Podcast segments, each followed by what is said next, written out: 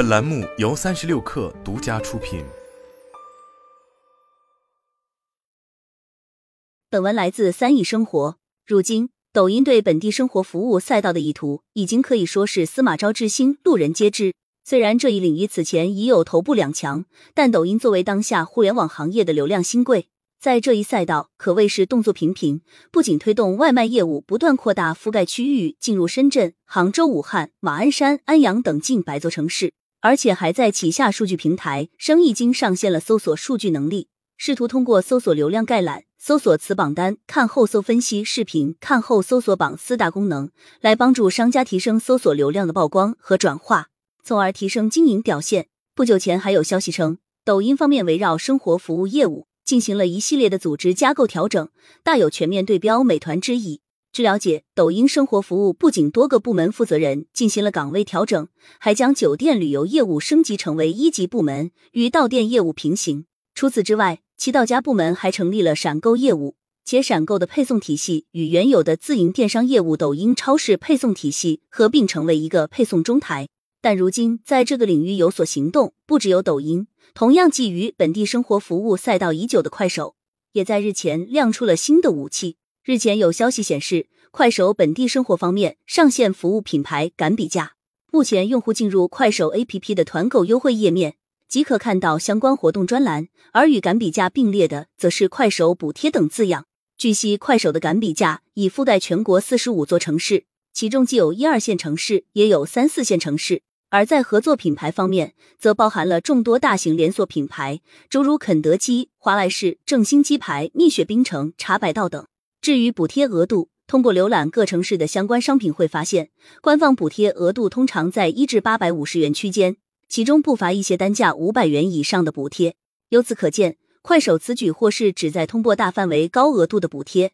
用低价来强化用户的心智。其实回顾近年来，快手在本地生活服务领域的布局不难发现，推进的节奏并不算快，甚至与友商相比，可以说总是慢了半拍。要知道，早在二零一八年，抖音便已组建破团队，涉足本地生活服务业务，并在二零二一年将本地直营业务中心升级为一级部门生活服务。反观快手。直到二零二二年九月，才着手组建独立的本地生活事业部，并将其提升为一级部门，与主站、商业化、电商、国际化等核心业务平行。而且，即便是在今年年初跑通上海模式，下定决心加码本地生活服务业务后，其依旧非常谨慎，首选的仍是以点到面、区域先行的打法。不过，此次打出低价这张牌，或许代表快手方面希望在本地生活领域加速突围。毕竟，当年抖音到店团购业务之所以能够迅速获客，有相当一部分原因便是低价二字。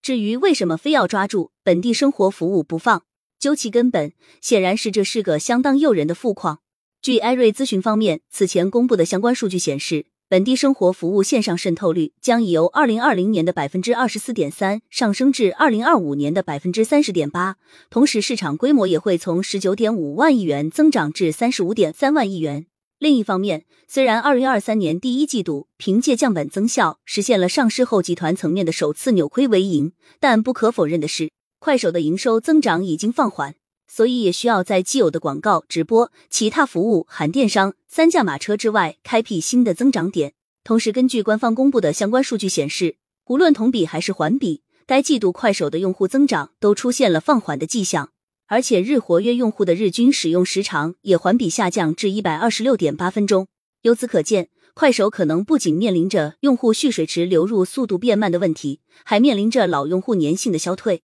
而想要进一步恢复用户粘性，显然向属于高频需求的本地生活服务领域拓展就是不错的选择。当然，快手此次推出的赶比价也不只是基于自身需求，多少也有基于市场竞争的需要。可以看到，随着抖音在本地生活服务领域的强势崛起，如今美团方面大概率已经把反击抖音这件事情放到了台面上，而且美团的反击可谓全方面的，其不仅在商家层面推出了免用、返用等激励措施，拿出广告位等资源笼络优质商家，还在内容端发力直播，推出神抢手、神券节等营销活动，用售卖外卖爆品券的方式切入直播带货赛道。并建立了直播中台，以期将相关能力复用到各项业务中。此外，在用户更容易感知到的销售端，美团方面也打起了价格战。据悉，美团已瞄准抖音的低价团购业务，并上线了特价团购频道，同样是通过补贴的方式，将该平台的团购套餐价格拉至与抖音持平，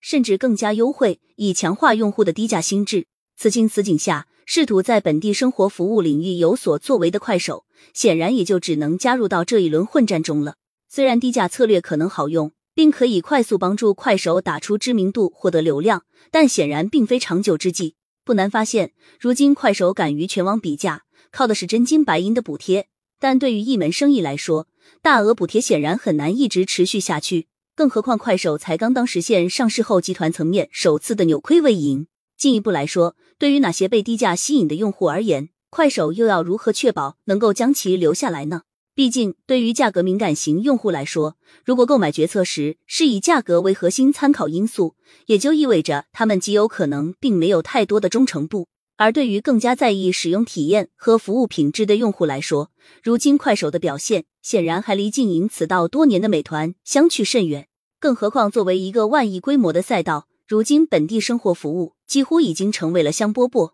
除了美团、饿了么、抖音外，诸如腾讯、拼多多、小红书等互联网厂商也已有所布局。就在本月初，据易邦动力方面的相关报道显示，除了此前测试中的广州和深圳，微信旗下本地生活服务项目门店快送小程序将于近日在第二批十二个城市上线，其中就包括北京、上海、成都、重庆、南京、苏州等。同时，第三批城市的上线运营计划也已在筹备阶段。除了覆盖面不断扩大外，据称，腾讯方面还拿出了零抽用、千亿级流量等扶持。如果相关消息属实，无疑是其在本地生活服务领域发起最为凶猛的进攻，也展现了在这个赛道的期望。毫不夸张的说，如今快手所面对的更像是前有虎后有狼的局面。而且，随着新一轮激烈市场竞争的开启，包括快手、美团在内，新老参与者只有在低价策略之外探索出一条可持续的道路，才有可能重塑用户心智并实现长期发展。